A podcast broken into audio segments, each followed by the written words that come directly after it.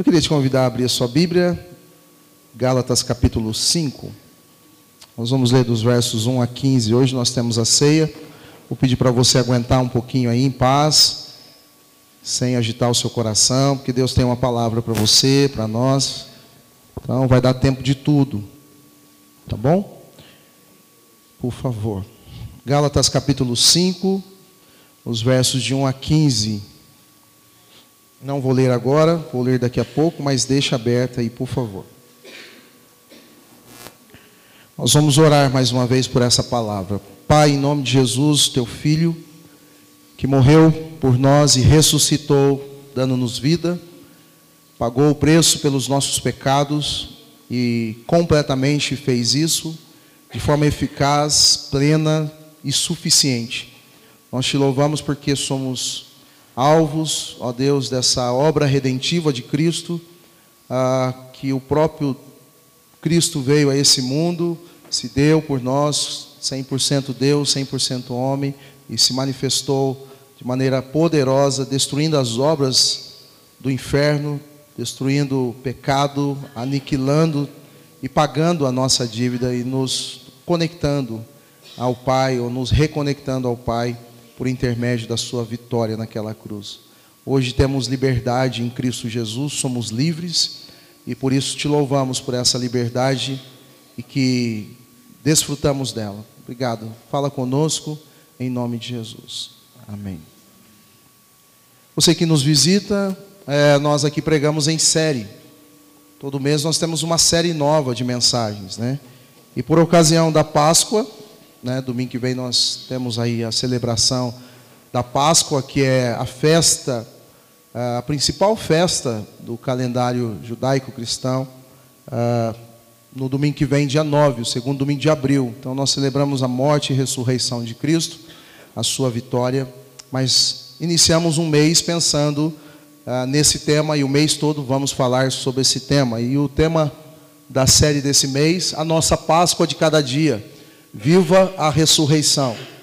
Ah, só para vocês entenderem como montamos essa série, é, parte dela é uma, uma, uma, uma, um trocadilhos, né? Se assim a gente pode dizer, com a oração do Pai Nosso, que diz o pão nosso de cada dia. A ideia é que a gente pense na ressurreição de Cristo não apenas como um evento isolado ah, que a gente comemora ou celebra anualmente, mas que a gente pense na ressurreição de Cristo como a nossa vida diária, no nosso cotidiano. Então, por isso, a nossa Páscoa de cada dia. Nós não vamos pensar, em nome de Jesus, precisamos é, é, rever isso na nossa vida, de não pensarmos ou refletirmos acerca da Páscoa, dessa celebração, anualmente apenas, né? como uma festa, como ela é mesmo, e nada de errado em fazermos isso, porém o desafio para essa série é, que nos desperta a pensarmos nisso diariamente. Amém? E muito mais de refletirmos, do que refletirmos, vivenciarmos. Vivenciarmos o quê? Alguns elementos que contribuem ou que compõem a, a Páscoa, né? a ideia da ressurreição de Cristo. Pós-ressurreição, ou na ressurreição, nós, como povo de Deus, fomos beneficiados com alguns, com algumas, é, com os elementos essenciais. Por exemplo, liberdade, por exemplo, perdão, né? por exemplo, justificação, por exemplo, é, comunhão, amor. Então, todos esses elementos, se assim eu posso chamar, é, é o que vem na memória agora, é, essas áreas, nós, por misericórdia e graça do Senhor Jesus, nós recebemos e podemos desfrutar delas diariamente, diariamente. E por isso nós queremos nessa manhã falarmos um texto muito especial. Quero que você viva a Páscoa ah, na sua vida constantemente. Amém, gente? Amém. Diariamente, diariamente. Não como um evento ah, isolado, mas como uma vida, um estilo de vida, mais propriamente falando, tá bom? Ah, deixa eu falar aqui um pouquinho. Acho que está acabando a bateria ou está ruim isso ah, Kleber, fique atento aqui, se talvez eu precise de um outro. Mas deixa eu falar um pouquinho aqui Quantos já leram as crônicas de Nárnia? Até peguei aqui. Esse aqui é da Fabiana. A Fábia é uma leitora assídua, né? gosta muito de ler, eu admiro muito isso nela. E eu peguei emprestado dela. Eu também nunca li as Crônicas de Nárnia. Já assisti o filme, mas nunca li. Depois de ler uh, o trecho que eu precisava ler, né, o capítulo que eu precisava ler, uh, eu então agora vou comprar um para mim. Né? E eu indico aos pais, principalmente aos pais, depois converso com a Fabiana, porque eu não sei se ela já leu tudo, mas certamente sim. Mas eu indico aos pais comprarem para os seus filhos, leem e depois contarem para eles. É, e de preferência, façam a, a, a, parte lúdica do negócio. Né? Tentem imitar um bichinho, tentem imitar um personagem. As crianças gostam demais disso. Cadê as nossas pedagogas? Né? Tá ali a Vanessa, a, a Nanda foi da aula, acho que a Mi também. Mas elas certamente vão dizer, olha, elas gostam demais. É muito bom. Tá? Então, eu vou comprar, vou adquirir. Depois de ler, vou dar para o meu filho ler. Amém, Samuel? Está no meio hoje, irmão? Está aí hoje? Ah, que benção, realmente ele fica aqui. E que benção. Esse livro vale a pena adquirir. Depois conversa com a Fábio, a Fábio já leu e vale a pena. Mas eu queria, de forma introdutória, é, usar um capítulo desse livro, um capítulo não, né? uma, uma, uma ideia desse livro, um capítulo desse livro, que é o capítulo das cadeiras de prata, da cadeira de prata. E esse capítulo é interessante, porque vai nos ajudar a entender de forma introdutória o sermão dessa manhã. Para quem não sabe, C.S. Lewis é um autor best-seller e vale a pena adquirir os seus livros, não só esse, mas tem outros mais muito bons. Uh, mas esse capítulo da cadeira de prata, que ele assim intitula, conta a história é, de Nárnia. E ali o rei Aslan, né, Aslan, que é ali simbolicamente nas crônicas de Nárnia, é, simbolicamente é Cristo, né, Jesus Cristo. Ah, ele então, depois de perceberem que o príncipe de Nárnia, né, que é o. Ah, me ajuda aí, Fabiana. O, o? É, o cadeira de prata, esqueci o nome dele. O, o príncipe de Nárnia. Não, é da, da cadeira. Eu vou lembrar. Hã? Não, não é esse, não. É, é outro. Mas ok, eu vou lembrar ele já já. Deu branco aqui. Esse príncipe de Nárnia, ele sumiu. Ele desapareceu. E aí, quando ele some, o Aslan, que é o, simbolicamente Jesus Cristo, pede para duas crianças ir atrás dele, do príncipe de Nárnia. Ele desapareceu. E essas duas crianças, eu lembro o nome delas, né? Eustáquio e Dylan, né? Acho que a Fábio já vai lembrando, ela vai me ajudar a contar. Eles saem. O Aslan fala, vai buscar, vai à procura do príncipe de Nárnia. Eles saem à procura de, do príncipe. E nessa caminhada, nessa jornada, né? Eles encontram o brecheiro, brejeiro, que não me pergunte qual a figura dele nesse, nessa dramaturgia, nessa história. Mas o brejeiros encontra essas duas crianças, é um personagem bem estranho, porém se junta ao Eustáquio e a Dylan para procurar o príncipe de Nárnia. Eles saem, saem numa jornada à procura do príncipe. E aí, para encurtar a história, o que se sabe acerca de onde o príncipe está, a informação que chega é que ele está no reino é, profundo, né? um reino aonde existe uma feiticeira chamada feiticeira ou conhecida como feiticeira verde, né, rainha do reino profundo, e ali esse rei, esse príncipe ele está encarcerado ou refém dessa rainha. Naquele lugar, refém dessa rainha, ele passa situações muito difíceis. Porém, ela enfeitiça o príncipe. Ela com seu pozinho de enfeitiçar, ela joga e o príncipe fica enfeitiçado. E todas as vezes que ele está enfeitiçado, ele o vê como uma rainha amável. E é gostoso estar ali, é maravilhoso estar com ela, e ele passa a servi-la, enfeitiçado.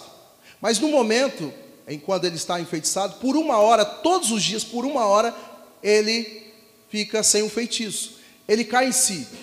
Ele reconhece que está escravizado pela rainha e que ela é uma rainha má.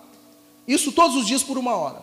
Porém, os meninos chegam junto com o brejeiro, o Dila, a Dila e o Eustáquio chegam, descobrem onde ele está, no reino, é, é, no reino profundo, e aí chegam ali e se deparam com essa situação. E perguntam para o príncipe: por que, que você está aqui? O que você está fazendo aqui? Não, aqui é gostoso. Aqui é maravilhoso. Ela é, ela é uma rainha amável. A rainha verde, a feiticeira verde. Ela é uma rainha especial. Está enfeitiçado. E daqui a pouco ele, mais no, novamente, por uma hora ele perde o feitiço e aí tá, volta a si e ele percebe que está escravizado. Todos os dias isso. E aí conta a história que ele permite ser amarrado ou colocado numa cadeira, por isso o nome ali do, do, desse, desse livro, desse capítulo, Cadeira de Prata, ele, ele permite ser amarrado, colocado numa cadeira de prata, ele ali é amarrado, cercado, e quando ele está naquele lugar, uma hora, por uma hora ele cai em si, e tenta se debater, se soltar, mas não consegue. Isso por muito tempo fica assim. Até que o brejeiro percebe que o príncipe está sob um feitiço. Ele percebe a rainha jogando esse feitiço, esse pozinho, no fogo, e aí o brejeiro ele pega, depois de perceber isso, junto com os meninos, ele vai lá e olha, eu já sei qual é o problema, eu já sei porque que o príncipe está assim, ele está enfeitiçado. E ele vai lá no fogo e pisa no feitiço. Pisa.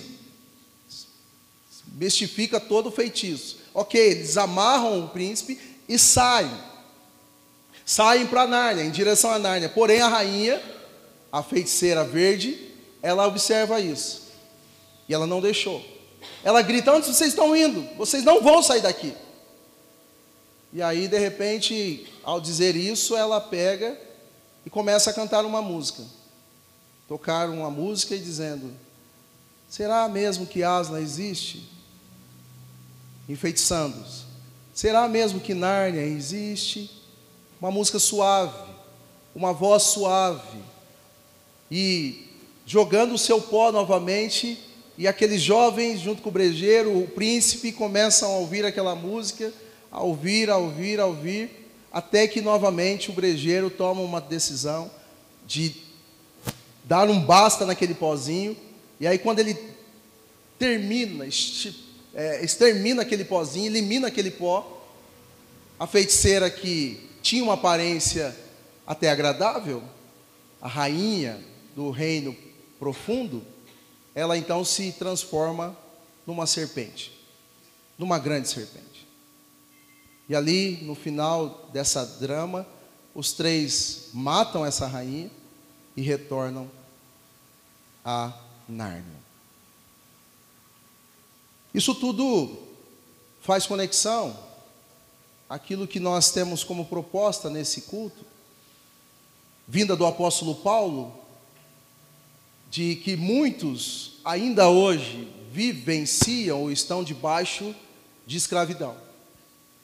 Iludidos, enganados ou enfeitiçados por um pozinho, que o apóstolo Paulo vai chamar no texto que nós vamos ler, e que nós conhecemos como legalismo, enfeitiçados por uma ideia, uma ideologia, que faz com que, de alguma maneira, eles esqueçam, ou eles tenham um momento de apagão, e esqueçam que a cruz de Cristo, a cruz de Cristo, foi e é até os nossos dias e será para sempre o alvo principal, o instrumento principal que Deus usou por meio do seu Filho Jesus para nos libertar de todo o império das trevas e de toda a feitiçaria. Amém? Da mesma maneira que o rei ou o príncipe estava enfeitiçado por uma rainha que supostamente era agradável, falava de forma amável, amigável, muitos hoje vivem enganados e vivem debaixo de jugo ou subjugados à escravidão, uma escravidão que Cristo já nos tirou dela, por intermédio da sua morte e ressurreição. Uma escravidão que já não nos pertence mais, que já não, não existe mais na nossa vida, ou pelo menos não deveria existir. Uma escravidão que nós muitas vezes permitimos por influências externas, é, mídia e pregadores de renome, pregadores que é, é, é, não pregam o Evangelho, e o apóstolo Paulo em Gálatas os chama de anátema, né? ou seja, amaldiçoado é esses que assim falam e que expõem o evangelho, que não é evangelho, ele vai dizer em Gálatas, e que soltam os seus venenos, espalham os seus venenos que muitas vezes nós nos pegamos como enfeitiçados por eles.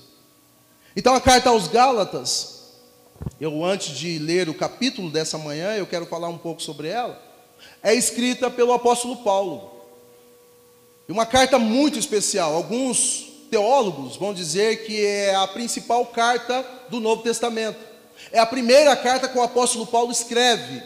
Depois vieram outras cartas que ele escreve, mas essa é a primeira carta que ele escreve. E por mais que talvez não seja ou não fosse o desejo dele, imagino eu, de escrever uma carta com um conteúdo tão pesado, imagino eu que na sua mente ou eh, nos seus sonhos, eh, nas suas expectativas, a sua primeira carta, ele gostaria que fosse uma carta cheia de amor, talvez filipenses, de alegria, mas é uma carta que tecnicamente é chamada de uma carta apologética, uma carta que defende a fé não o evangelho. Pedro muito bem disse na vigília, conversando com ele ali, em algum momento da vida dele, no trabalho, ele disse que precisou defender a fé dele, não o evangelho. O evangelho não precisa de defesa. Mas a nossa fé sim. Porque quando às vezes nós ouvimos alguma coisa que é ruído e que não tem coerência com o evangelho, com aquilo que nós cremos, com a nossa fé, com a fé que nós cremos e que desde pequeno, ou nem precisa ser pequeno, mas que se formou em nós, que foi constituído em nós, nós aprendemos, fomos ensinados. É, é, na medida que isso se torna um ruído, nós precisamos, opa, tem coisa errada aí, não é assim. Opa, o que você está falando? A gente não propõe brigas, a gente não propõe discussões fervorosas, mas a gente, a gente se posiciona. Amém, gente? Então o apóstolo Paulo escreve essa carta em combate a uma ideologia, uma proposta que vem contra aquilo que ele ensinou, aquilo que ele já havia falado aos crentes na Galácia. E a tônica dessa carta não é outra senão a defesa apologética do apóstolo Paulo contra alguns judaizantes que estavam querendo de alguma maneira impor uma espécie de legalismo aos crentes gentios que foram convertidos. A discussão em que o apóstolo Paulo traz com muitas palavras técnicas em Gálatas é exatamente essa, porque chega até ele isso. Chega até ele que os Gálatas, os gentios convertidos, agora já não mais estão é, vivenciando o evangelho como ele é. Não com um movimento que parte do homem para justificar a si mesmo, mas com um movimento que parte da obra redentiva de Cristo Jesus naquela cruz, e que todos aqueles que creem nessa obra, que Cristo morreu e ressuscitou e nos libertou do pecado, todos aqueles que creem nessa obra, não são justificados pela força do seu braço ou por alguma coisa que eles fazem ou deixam de fazer, mas estão somente por obra ou por crer na obra redentiva de Cristo Jesus. Amém? Isso não estava sendo assim, porque Paulo ensinou isso. E um dos imperativos dele em Gálatas é: Ô Gálatas, quem que iludiu vocês?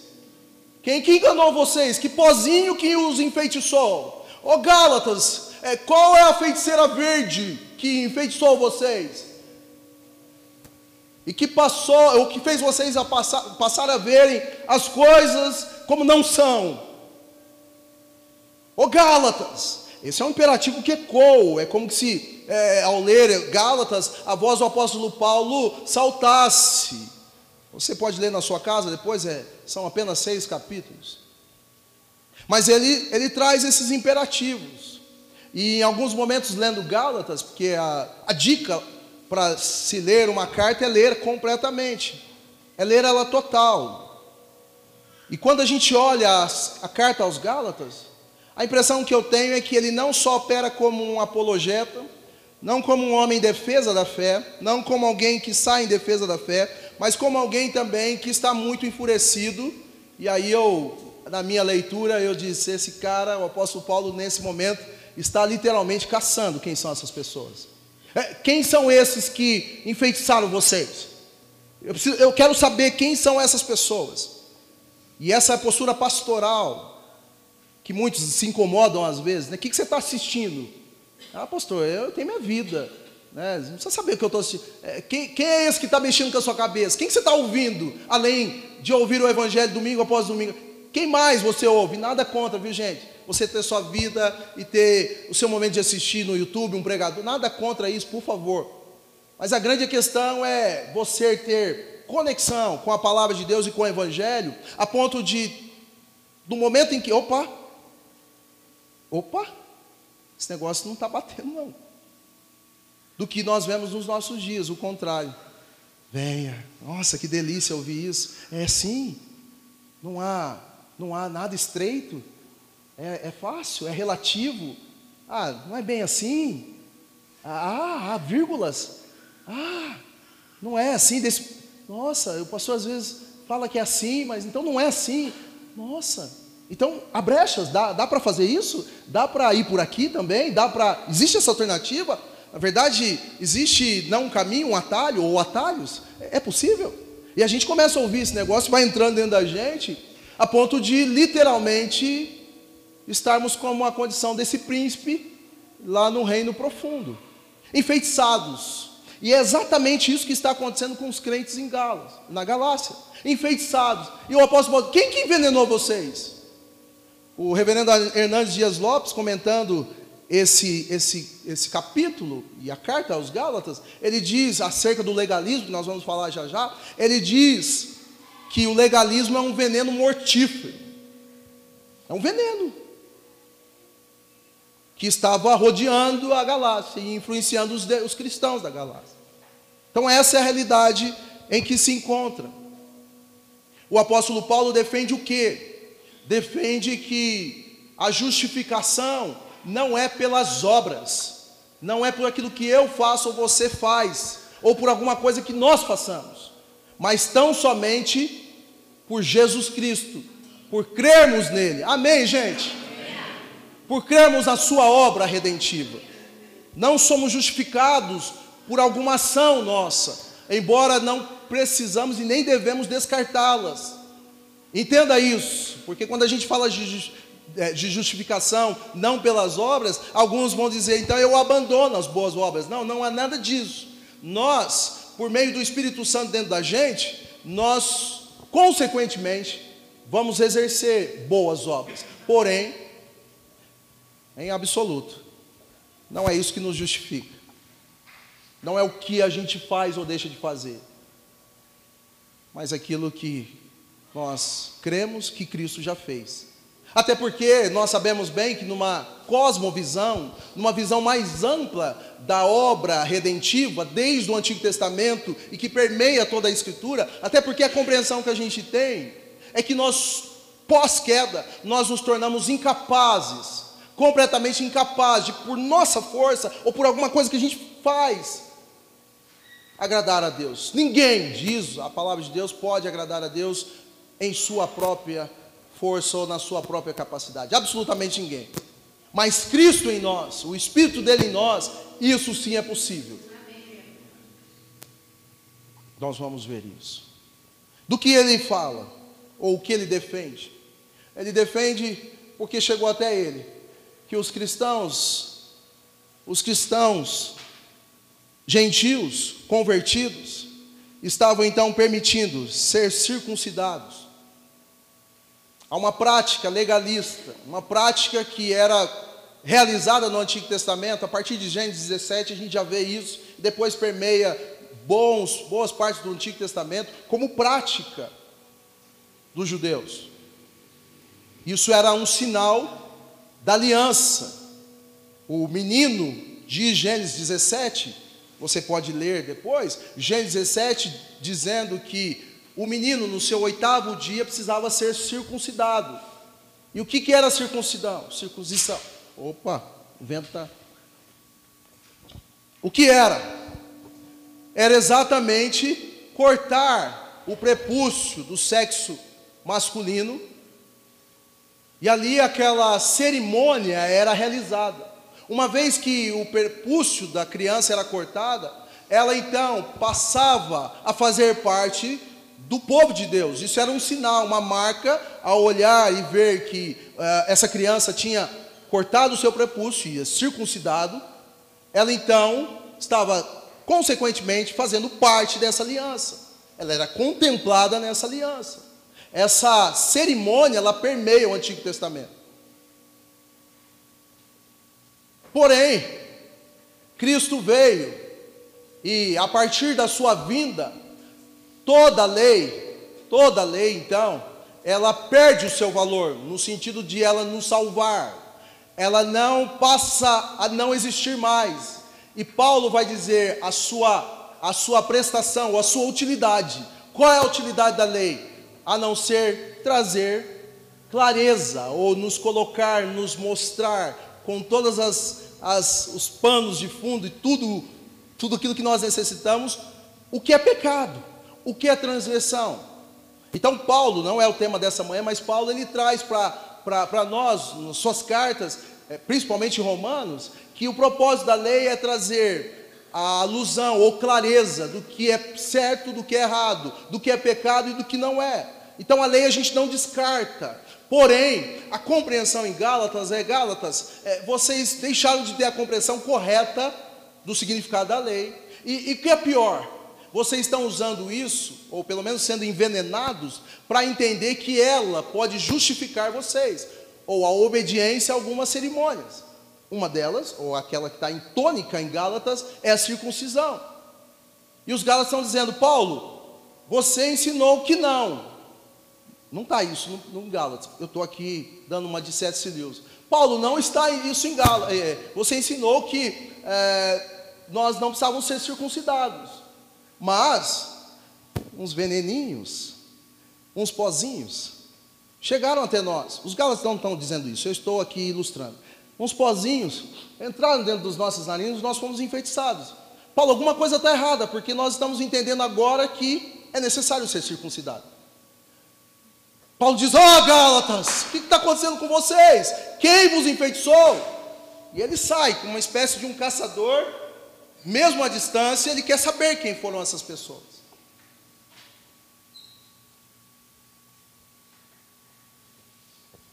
E aí nós vemos em Atos capítulo 15, os versos de 1 a 35, o grande concílio. Gente, segura aí, tá? Eu, eu preciso trazer essa base. Ela é teologia bíblica, mas é necessária. Ah, o grande concílio de Atos capítulo capítulo 15, dos versos 1 a 35, vai dizer onde tudo isso começou. Esse, essa, esse estabelecimento, essa, esse alicerce de que os crentes, mesmo os gentios convertidos, não precisavam ser, além dos judeus também, não precisavam ser circuncidados. Mesmo aqueles que eram judeus, não precisavam ser novamente. Porque Cristo pagou todo o preço. Então, o apóstolo Paulo, junto com outros, como Pedro, como Tiago, como Barnabé, em, em Atos capítulo 15, num grande concílio, numa reunião, eles passam então a discutir com os judaizantes. De um lado, um grupo que estava dizendo: não, os gentios convertidos, eles precisam ser circuncidados. A gente não abre mão disso. Atos capítulo 15, verso 5 diz: é uma exigência. Eles usam esse termo, Lucas usando esse termo. Nós exigimos, os judaizantes dizendo, nós exigimos que os gentios convertidos sejam circuncidados, porque nós fomos também. Um grupo. Do outro lado, um grupo, uma minoria dizendo, não, vocês estão equivocados. Não, eles não precisam ser circuncidados. Eles não precisam submeter essa prática mais, porque Cristo já fez tudo o que nós não podemos fazer, inclusive, diz Pedro num grito ali na, naquela grande reunião, inclusive os nossos pais, vocês bem sabem disso, senhores, os nossos próprios pais não conseguiram cumprir toda a lei, porque uma vez que nós exigimos que eles sejam circuncidados, significa, significa que nós devemos cumprir toda a lei. E o próprio Cristo, o próprio Paulo vai dizer que todos aqueles que não cumprem toda a lei são amaldiçoados. Então vocês estão exigindo um aspecto da lei, circuncisão.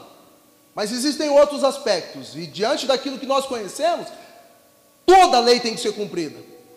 E a grande pergunta, imagino Pedro erguendo a voz, a grande pergunta nesse concílio é: vocês, senhores, são capazes de, de cumprir toda a lei? Vocês estão exigindo circuncisão dos gentios. E vocês são capazes de cumprir toda a lei? Diz Atos, capítulo 15, que um silêncio houve no concílio. Assim como esse. Fez-se silêncio no concílio.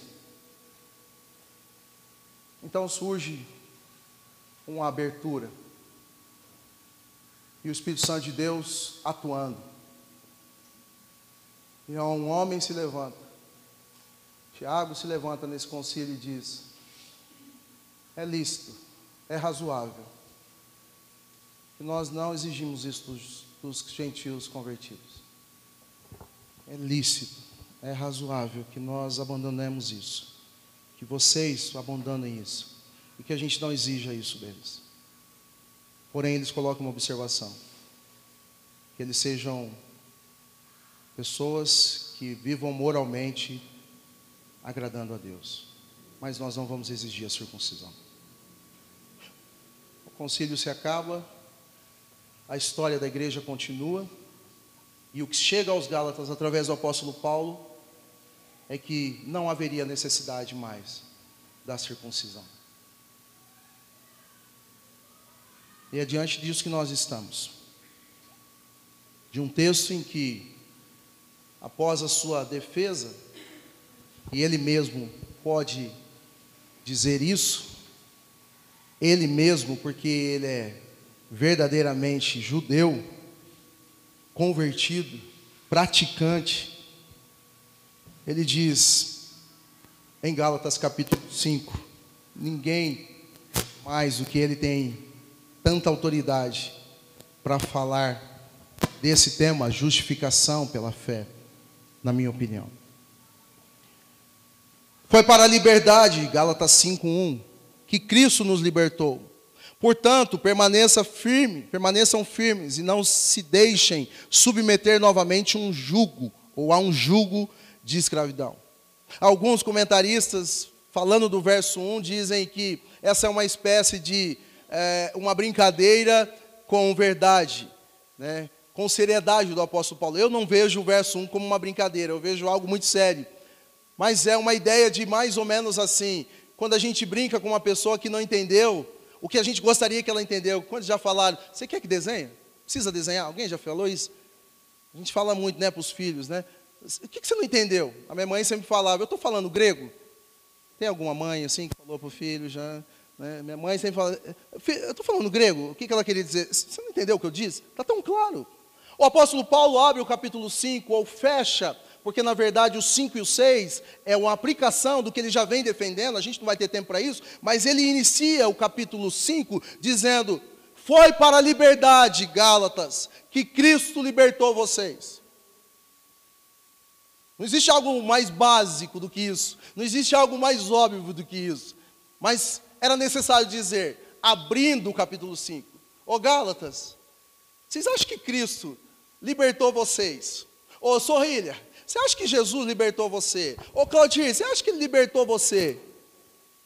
Para que você ficasse novamente escravo? Hum? Não faz sentido. É exatamente essa proposta inicial do apóstolo. Ô Gálatas, foi para a liberdade que Cristo libertou vocês. Embora isso é, é, era algo que aparecia muito no Antigo Testamento com o povo é, judeu, quando sai do Egito. Uma espécie de suposição hipotética, dizendo: por que, que ele nos tirou do Egito? Ele nos tirou do Egito para morrer aqui? Claro que não, gente. Vocês estão com a cabeça. E sempre bombardeando Moisés: Moisés, por que, que, por que, que Deus nos tirou do Egito? Para sofrer aqui fora? Lógico que não, gente. Acho que o apóstolo, o apóstolo não, Moisés quase todos os dias, gente, vocês estão de brincadeira. Você acha que ele tirou vocês do Egito para viverem novamente escravos? Acha que Deus está batendo? Não, não, não. Foi para a liberdade que ele vos libertou. Vocês creem nisso?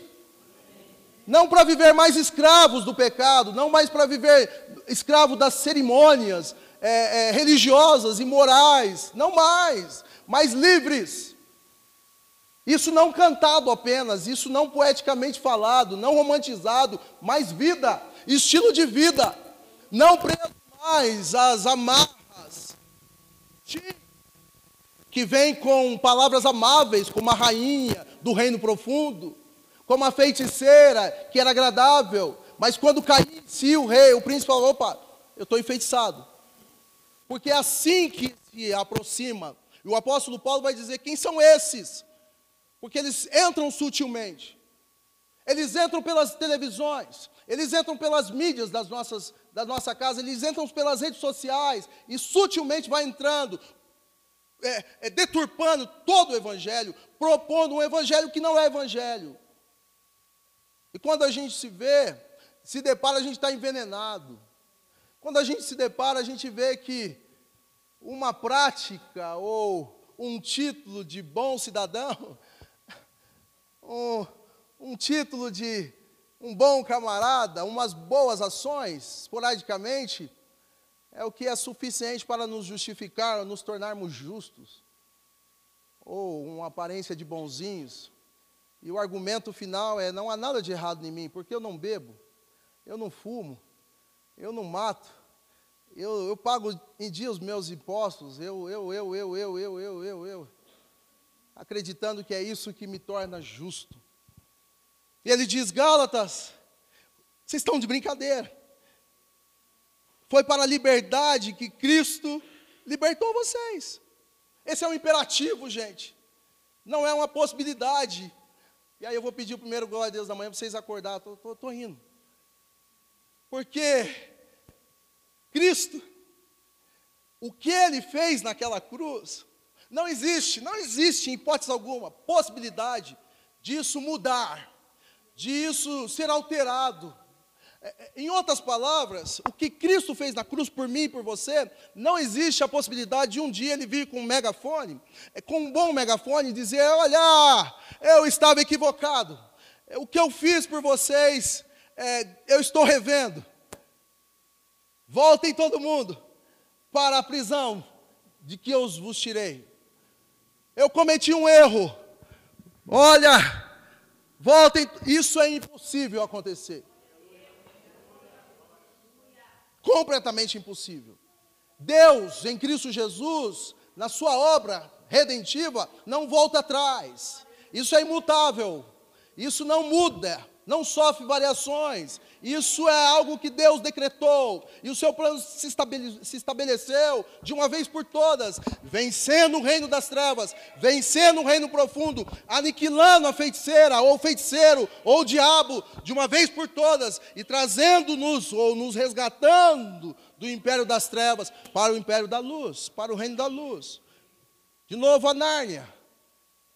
De novo a Nárnia. Por que, vocês querem voltar para o reino profundo? O que está acontecendo? E aí, eu sempre gosto de dar essa dica, quando no texto aparecer, portanto, contudo, entretanto, liguem as antenas, porque nesse momento há uma direção, há uma tomada de direção, uma tomada de decisão, algo que nós precisamos fazer. Ele diz no verso 1: Portanto, Permaneçam firmes e não se deixem submeter novamente a um jugo de escravidão. Gálatas, vocês foram libertos para a liberdade. Estão soltos, livres. Não, já já nós vemos, não para viver em libertinagem, não para fazerem o que bem entendem, mas para viver a vida de Cristo em vocês, que é o grito de Gálatas: não vivo eu, mas Cristo vive em mim. Então, Gálatas, agora, uma vez com essa compreensão, eu espero que de uma vez por todas, imagino o apóstolo Paulo pensando, vivam, permaneçam firmes e não deixem submeter novamente à escravidão. Essa expressão, pasmem vocês. Pasmem vocês, choquem-se vocês, mas não existe outra melhor para ser dita no hebraico do que novamente voltar ao vômito. Como um porco que volta para comer o seu próprio vômito. Como alguém que novamente vive escravizado, uma vez liberto. Como alguém que vive preso, nesse caso, ao legalismo. A prática ou a necessidade de se fazer alguma coisa para a sua justificação. Então a palavra é de ordem, permaneçam firmes. E o outro verbo é não se deixem submeter novamente ao jugo de escravidão. Há tanta gente nos nossos dias, escravas, entendendo que estão livres, embora já tenham sido livres. Há tanta gente nos nossos dias que fica com é, é, sendo guiadas, orientadas por regimentos, por práticas, por métodos, por cerimônias, e entendem que isso é as que as salvam. São coisas que salvam a elas. A defesa do apóstolo Paulo, então, uma vez ecoado o imperativo, aparece nos versos seguintes, do 2 ao 6. Ouçam bem o que eu, eu, Paulo, ele dizendo, lhes digo: caso se deixem circuncidar, Cristo de nada lhes servirá, nada valerá o evangelho. De novo declaro a todo homem que se deixa circuncidar que está obrigado a cumprir toda a lei, a cerimonial e a moral. Vocês que procuram ser justificados pela fé, separam-se de Cristo, caíram da graça. O verso 5: Pois é mediante o Espírito que nós aguardamos pela fé a justiça, e é a nossa esperança, não por algum movimento nosso, mas pelo Espírito que vem habitar na gente. Ele abre o capítulo 6, o 5, eh, no meio do 5 ele diz que é pelo Espírito que evidencia a nossa justificação. Então a nossa esperança é que esse Espírito então vive em nós. Amém? A nossa esperança é que nós não mais vivamos, porque na nossa carne nós não podemos agradar a Deus, mas pelo Espírito sim. O verso 6: Porque Cristo Jesus nem circuncisão, nem circuncisão, porque em Cristo Jesus nem circuncisão e nem incurcisão tem efeito algum, mas sim a fé que atua pelo amor. Então não existe nada aos olhos de Cristo, aos olhos de Deus, e não existirá. E se porventura você ouvir alguém com proposta diferente a essa, se você me ouvir aqui um dia, eu te autorizo a me deixar falando sozinho. Se você me ouvir aqui um dia pregando algo contrário a esse evangelho, você me deixe falando sozinho, por favor, sem cerimônia, sem tentar me agradar, sem tentar, sabe, ó, oh, não, coitadinho, equivocou, não saia. Feche sua Bíblia e vá embora. Porque esse não é o evangelho. Então ele defende. Nos versos 2 ao 6, ele diz claramente. Em outras palavras, isso é legalismo. E aí ele passa então a capturar essas pessoas. Versos 7 ao 10. Vocês corriam bem. Vocês estavam no caminho certo. Vocês estavam em Nárnia, vocês estavam livres. E vocês acreditavam nisso. Não era uma, é uma, uma imagem de ilusão, era a realidade. O que aconteceu? Quem os impediu? Aí aparecem os verbos indicativos, ou pelo menos em busca de quem, ou da, de quem ele quer responsabilizar, ou de quem é a responsabilidade. Quem os impediu de continuar obedecendo à verdade? Tal persuasão não provém daqueles que o chamam. Isso é muito especial, porque Jesus não faz isso. Jesus não te chama por meio do legalismo. Então, se alguém vai tentar supor isso, é categórico. Jesus não nos chama por persuasão, ou tentando impor alguma coisa a nós, ou nos propondo algo em troca, uma barganha. Eu fiz e agora você precisa fazer alguma coisa por mim. Não, ele não faz isso. Estou convencido no Senhor de que vocês não pensarão de nenhum outro modo aquele que, aquele que os perturba, novamente buscando referência ou encontrar quem está envenenando os Gálatas, seja quem for, sofrerá condenação. O verso 12, pula o, o verso 11.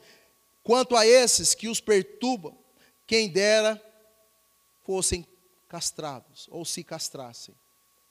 Quem dera. Percebam o nível de ódio ou de raiva. E, por favor, não, não julgue, dizendo, imagine, um cristão ter ódio, ter raiva. O apóstolo Paulo está em defesa de pessoas que ele evangelizou, de gentios que ele, que ele levou Jesus. E eles, ele, ele está como uma mãe que protege os seus filhos é, a qualquer custo. E ele está querendo identificar quem foram esses. Quem foram esses? Aí você precisa entender que há necessidade, há uma grande importância de identificarmos sim quem está mexendo com a cabeça dos nossos filhos. Há sim uma grande importância com quem está fazendo uma lavagem cerebral na cabeça da minha esposa, do meu esposo. Há sim, há sim uma grande importância em conhecer e saber quem está falando aí fora, como por exemplo, a Bíblia precisa ser atualizada. A gente precisa sim abrir os nossos ouvidos para o que está acontecendo aí fora. A gente precisa abrir os nossos ouvidos para ouvir sim e para ir contra, biblicamente, a esses feiticeiros que estão soltando seus venenos, do tipo, ah, a igreja contempla assim toda a ideologia, seja ela qual for, a igreja abraça sim, e pronto, acabou. Não! A gente precisa ter, sim, os nossos ouvidos abertos, e aí vai uma palavra não somente aos filhos, mas aos pais. Aí vai uma palavra, sim, não somente a você, mas a toda a igreja. É, quem você ouve? Quem mentoria a sua vida? A quem você dá autoridade e autonomia? A quem você concede ouvir. Quem você ouve, quem mentoria a sua vida, que você lê, o que, você está lendo. O apóstolo Paulo não descarta essa possibilidade nesse trecho. Eu preciso saber quem é. Ele até é taxativo, ele sentencia. São esses que tinham que se castrar, não vocês. Eu estou com tanta Tanta raiva é que eles que tinham que.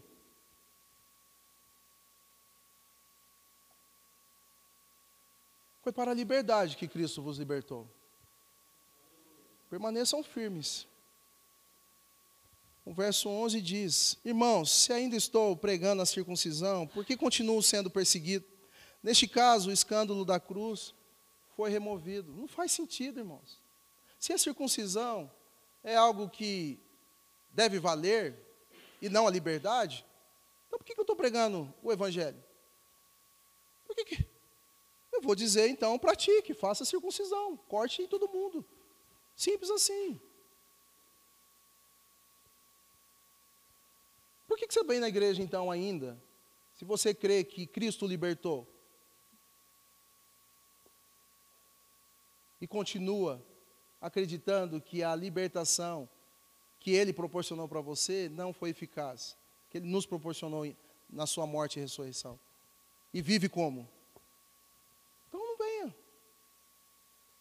Porque se a minha prática está desassociada do que eu creio, há um grande equívoco. E essa é a fala que Jesus traz aos fariseus da sua época. E os chama de hipócritas.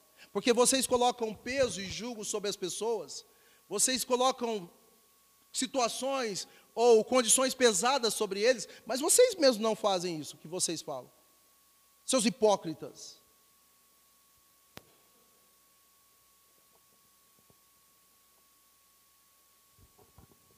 E aí o apóstolo Paulo encerra, e eu também.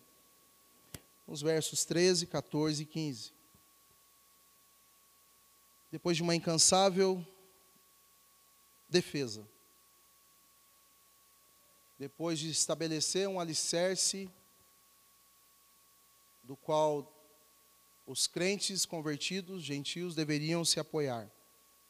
Ele encerra. Irmãos, novamente, é muito, é muito interessante isso, essa estrutura do texto. Irmãos, como se estivesse falando com crianças, com novos na fé. Irmãos, vocês foram chamados para a liberdade.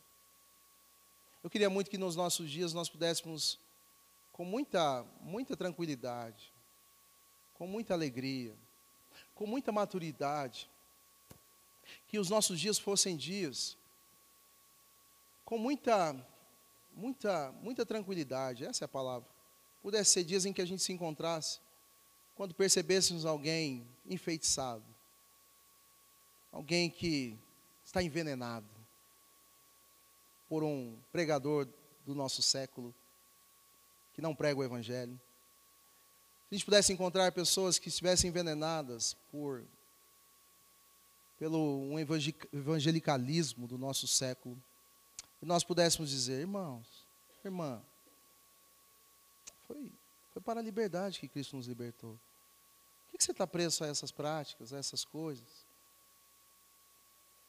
Irmão, irmã, seria muito bom que a gente pudesse ter essa autonomia uns com os outros e uma relação muito harmônica, muito tranquila. Irmão, a gente cantou isso, que Cristo abre os seus olhos, irmão. Irmão, você, irmão, não é isso. Não são essas práticas, essas cerimônias que vão, eh, sabe? Faça isso. Confie no que ele fez. Retorne a isso como você era antes. Continue confiando na obra dele e, e, e o vendo como você é incapaz, e nós somos incapazes de qualquer coisa. E por isso a carta ao apóstolo, a, aos Gálatas tem um tom romântico no seu final do capítulo 5, poético. Irmãos, vocês foram chamados para liberdades, porque aqui traz graça, e eu encerro com essa graça. Mas não usem a liberdade para dar ocasião à vontade da carne.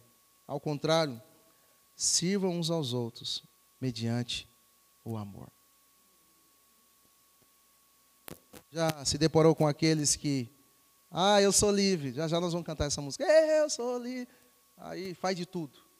Ah, eu sou livre, pastor. Eu sou livre. Você é livre? Eu sou livre. Sou livre. Livre para fofocar. Sou livre. Está rindo, Marcelo? Livre para falar mal do irmão. Sou livre. Livre para mentir. Livre para pular carnaval. Livre para badernar. Livre, livre, livre. Sou livre. Ao mesmo tempo que ele defende, ele corrige. Olha, a liberdade, usem para isso, não para libertinagem. Uma coisa é liberdade, outra coisa é libertinagem. E como a gente se ajusta a isso? Numa relação horizontal. E ele diz no final, por meio da fé e o amor ao próximo. Daí vem a expressão, o dito popular, a minha liberdade começa ou termina aonde termina a sua. Minha liberdade termina onde? É isso? Me ajuda aí. Aonde começa a sua. É isso, Claudir? Enfim, vocês já sabem quais são os ditados. Eu sou muito ruim para ditado. É onde? Na relação. Se a gente quer entender liberdade, é a relação Pessoas, pessoas com pessoas. Se nós não entendemos nessa relação horizontal, a gente não vai entender de uma, uma visão muito maior. E ele encerra. Toda lei se resume num só mandamento: ame o seu próximo como a si mesmo. Isso. Então, se a dificuldade é entender a lei, a lei se resume num só mandamento: ame o seu próximo. Daí discorre todas as outras esferas da nossa vida. Por fim, ele traz aquilo que na prática nós não deveríamos fazer. Mas se vocês se mordem, se devoram uns aos outros, cuidado para não se destruírem mutuamente. É estranho como ele chega na relação ao próximo, diante de uma apologética como essa. Falando de justificação, não pelas obras, mas pela fé. E aí ele chega nessa relação. Não, não se surpreenda. É porque todas as coisas que existem num âmbito maior, numa cosmovisão maior da nossa fé, não se, se distinguem, não se separam dessa relação ao próximo. Por isso que Jesus vai dizer: como vocês dizem que me amam, que não me veem, e não amam o próximo que vocês veem e convivem com eles aí todos os dias, todos os finais de semana. É, isso não faz sentido. É como vocês dizem isso? Porque a liberdade que Cristo libertou é para vocês viverem uma vida de unidade. Nesses três meses, abril, maio e junho, nós vamos falar de maturidade nos nossos relacionamentos. E eu já começo. É como que a gente não consegue se dar bem? Uma vez libertos para a liberdade, não uma liberdade que é libertinagem, mas uma liberdade em Cristo, que vive entendendo e compreendendo que se Ele me amou do jeito que eu sou, ou do jeito que eu era, tão imundo, tão insignificante, tão fofoqueiro, tão mentiroso, se Ele me amou nessas é, quem sou eu para não amar meu próximo com seus defeitos, com as suas dificuldades, com as suas. Quem sou eu? Então, que jeito eu uso a liberdade? Então não se mordem, não se devoram, não se devorem e não se destruam mutuamente. Não façam isso. Porque ao mesmo tempo que você vem com o argumento, pastor, eu sou livre para me expressar. É livre. Eu sou livre, eu sou livre, eu sou livre para. E alguns, ah, eu não, eu não tenho paciência. Amém. Mas lembre-se que as próximas cenas dos próximos capítulos em Gálatas constitui de uma vida que não é vivida por mim e por você, mas uma vida que é vivida a partir do Espírito Santo de Deus em nós. E aí ele vai dizer claramente nos próximos versículos, você pode ler na sua casa, que os frutos do Espírito são amor, bondade, mansidão, domínio próprio, que mais? Longanimidade, benignidade. E aí? Da carne são, é ódio, ah, eu mato, é raiva, é ira, é, essas são os mas a gente não está mais nessa condição, porque Cristo vive em nós. Então essa liberdade agora eu vivo para amar o meu irmão. Eu encerro aqui. Eu sei que talvez você esteja incomodado para ir embora, mas eu espero que essa palavra tenha entrado no seu coração. E eu encerro lendo, somente lendo, Mateus capítulo 11. Vou chamar já o pessoal da música. Queria que você não fosse embora, nós vamos cear. Por favor, gente, segura aí. A não ser aquelas irmãs que precisam sair porque os seus maridos não são convertidos ainda e você pode ter algum problema, fique em paz.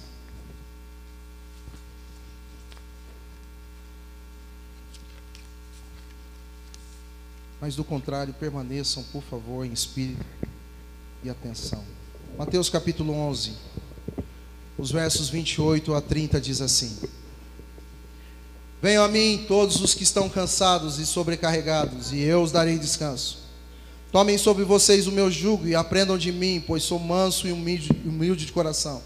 E vocês encontrarão descanso para as suas almas, pois o meu jugo é suave e o meu fardo é leve. Jesus dizendo isso. Para uma galera de pessoas, para uma multidão de pessoas que estavam subjugadas.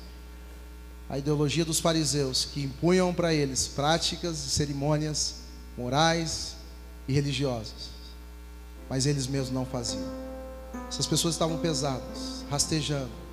E o Cristo veio, veio um dia a esse mundo, para dizer a mim e a você: você não precisa viver assim, porque eu já fiz tudo que você não pode fazer.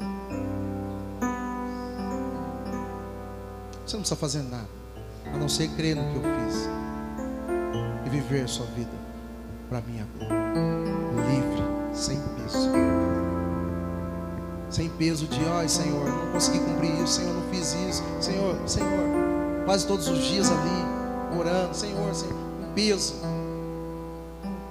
Creia no que eu fiz e viva a vida do Espírito em você, no mundo, deixa fluir a bondade, a misericórdia, isso tudo que não é seu, mas que está dentro de você, alegria, paz.